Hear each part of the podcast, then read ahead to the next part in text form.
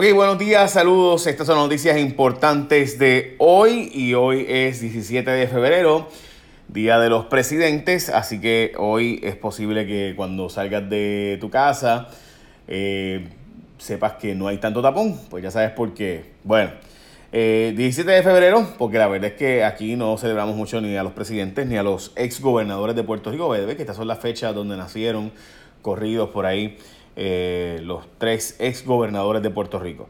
Dicho eso, vamos a noticias importantes del día de hoy. Eh, vamos a empezar con que suspendieron las elecciones en República Dominicana.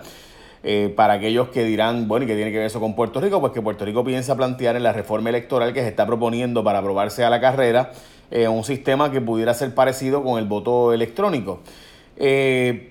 Lo que pasó en República Dominicana, honestamente, suena bastante y todo, ¿verdad? La comunidad internacional lo está viendo con ojos extraños porque empezaron a votar y de repente se dañó el sistema. Bueno, eh, y pues cansaron las elecciones. Eh, pues yo no sé, ¿verdad? Eh, por si acaso, en Bolivia recientemente pasó algo parecido, que el sistema electoral de voto electrónico pues se dio, no se cancelaron las elecciones, simplemente se dijo pues que había habido un fraude, en fin, un revolú brutal. Eh, el cuento es larguísimo y hay elecciones nuevas en Bolivia. Evo Morales tuvo que irse a toda prisa porque se dijo que había, se había robado las, elecciones. Todo porque él estaba abajo, eh, estaba ganando, pero necesitaba ganar por más del 10% para evitar una segunda vuelta. Y entonces, bueno, pues en fin, ahí ya saben, Evo Morales terminó en México eh, hay elecciones nuevas en Bolivia. Bueno, pues en fin, todo esto, el problema era que no se podía verificar los votos porque no había eh, papeleta en papel, lo que había era solamente el voto electrónico. Eh, así que ayer en República Dominicana detuvieron las elecciones supuestamente porque no servía el sistema para votar. Eh, ¿Por qué en Puerto Rico eso es bien importante? Bueno, porque obviamente aquí se está planteando hacer una reforma electoral que se pretendía aprobar el año pasado a toda prisa. Como ustedes recordarán, no se pudo firmar porque hubo unos errores y supuestamente ahora lo van a eh, aprobar, lo que llaman la reforma electoral Tomás Rivera Chats, porque él es el que está detrás de aprobarla.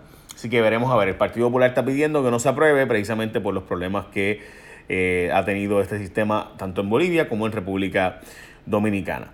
Bueno, gritan a equipo boricua en California, eh, mensaje racista. También había un francés, por si acaso. Estamos hablando de dos escuelas de baloncesto, estaban jugando y había tres boricuas allí. Estaban gritándole: ¿Dónde está tu pasaporte? a tres jóvenes puertorriqueños y a este francés. Eh, de nuevo, ¿dónde está tu pasaporte? Lo que le gritaban a estos muchachos. Obviamente, como ustedes sabrán, puertorriqueños no necesitamos pasaporte para ir a los Estados Unidos porque somos ciudadanos americanos por nacimiento. Eh, aunque hayamos nacido en Puerto Rico. En mi caso, obviamente, como ustedes saben, yo nací en Chicago eh, y por tanto, pues, obviamente, pues soy ciudadano americano porque nací allá. Pero los puertorriqueños desde 1941 nacen en Puerto Rico, por nacimiento somos ciudadanos norteamericanos. Eh, por el mero nacimiento, de 1941, de 1917 somos ciudadanos americanos o norteamericanos impuestos por los Estados Unidos. Pero no que no la querramos, yo quiero toda la ciudadanía. A mí si me da la ciudadanía eh, europea la cojo, si me da la ciudadanía dominicana la cojo también, por si acaso. Todas las ciudadanías que me den, yo las cojo todas. Este, tipo que eso es entrar a un país y, salir y, poder trabajar y poder tener toda la ciudadanía, eso es un palo. Eh, así que nada, por si acaso me gusta tener ciudadanía americana. Eh, así que no, no lo digo en forma de crítica, lo digo en forma de que muestra la ignorancia de esos jóvenes y el problema también de Donald Trump eh, y, esos, y esos comentarios como se han hecho tan normales, siempre han pasado, pero se han normalizado con la presidencia de Mr. Donald Trump. Bueno, jubilados de la Autoridad de Energía Eléctrica retan a, eh, José Ortiz, eh, básicamente piden chequear juntos Costa Sur para arreglarla. Dicen que la Asociación de Jubilados de la Autoridad de Energía Eléctrica emplazó al director a José Ortiz a ir juntos con ingenieros a Costa Sur para demostrar que ellos que sí se puede arreglar Costa Sur y que no es cierto que tiene que estar cerrada un año. Eh, represalias contra ingeniero que jura se puede arreglar Costa Sur. Hablando de eso, Ramón Aguilar Martínez, que era el director de Costa Sur, lo removieron luego de decir públicamente que él cree que Costa Sur se puede arreglar en cuestión de unos meses y no un año, como dice José Ortiz. De hecho, José Ortiz ha planteado no arreglarla y punto, dejarla dañada. Eh, costa Sur, gente, es la Costa Sur, no Costa Azul, como he visto mucha gente escribir. Costa Sur es la planta de la Autoridad de Energía Eléctrica más importante junto con Aguirre Costa Sur, para que tengan la idea, está allí en Peñuelas y en el 2012 se inauguró eh, para cambiar 2012-2013 se cambió a gas natural. Estamos hablando de una planta que tiene un equipo relativamente nuevo. Sí tiene equipo viejo, eh, pero la remodelación que se hizo eh, para cambiar la gas natural, que empezó en 2012-2013, 2012 se empezó a hacerlo, la mandó a hacer Fortuño, se terminó bajo Alejandro. Estamos hablando de que tiene un equipo, un montón de equipo nuevo. Así que vamos a hablar de, de, que obviamente estamos de la planta de la Autoridad Eléctrica que más barato produce y que es relativamente nueva, los arreglos que se le hicieron, ¿verdad? Eh, yo francamente no, no sé, eso está bien loco. Y vamos a hablar de eso ahora. También escogieron la compañía que va a privatizar energía eléctrica.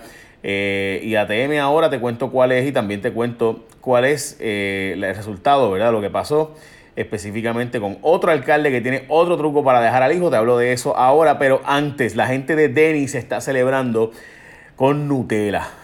Y, ¿verdad? Si la Nutella no, no es cuestión de celebración solita, ay, qué rico. Eh, bueno, pues nada, la cosa es que si tú vas a Denis, están celebrando el mes de la Nutella y todos los sábados de febrero tendrán platos confeccionados con Nutella a mitad de precio. Así como lo escuchaste, a mitad de precio en Denis, todo lo que tiene que ver con Nutella. Estamos hablando de, recuerda que febrero es el World Nutella Month y en Denis lo están celebrando en grande todos los sábados van a estar celebrando con todos los platos de Nutella a mitad de precio. Sobre el sábado que viene, este sábado 22, tienen las French Toast con Nutella a mitad de precio. Y el otro sábado, los Pancake Puppies con Nutella a mitad de precio. Así que ya sabes, arranque el sábado y métele con la Nutella patabum. Qué rico, ¿verdad? Nutella. Bueno, ponle un toque dulce tu sábado, solo por el mes de febrero, por si acaso. ¿no? Bueno, pues ya sabes, arranca para Dennis. Se le puede echar al Grand Slam Nutella, no sé. Bueno, este, ok. Pues otro alcalde se va con el truco de evitar elecciones y dejar al hijo. Eh, renuncia en el año electoral, en este caso ya pasó anteriormente en Lares, pasó también en Aguadilla, ahora está pasando en Fajardo, donde el alcalde lleva un tiempo malito de salud y quiere dejar al hijo de alcalde. De hecho, el hijo y la esposa ya estaban básicamente de alcalde. Eh, eso nosotros investigamos hace un tiempo. De hecho, Valeria Collazo Cañizares sacó una historia de esto hace como seis meses de que el alcalde de Fajardo estaba básicamente no pudiendo ir a trabajar por sus condiciones de salud, no estaba yendo a la alcaldía y su hijo era el que estaba siendo alcalde básicamente.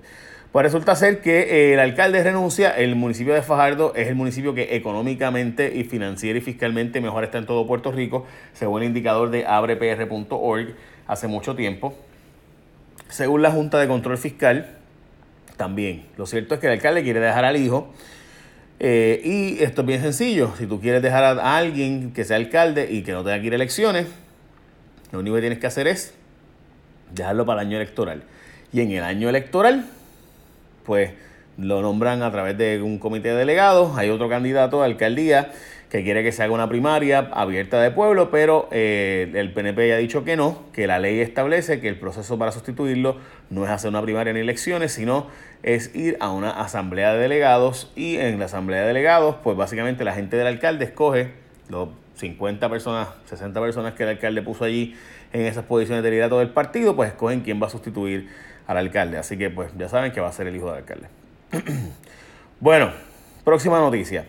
Eh, eligieron la empresa que va a dirigir transporte marítimo, las lanchas de eh, Vieques y Culebras y también la lancha de Cataño.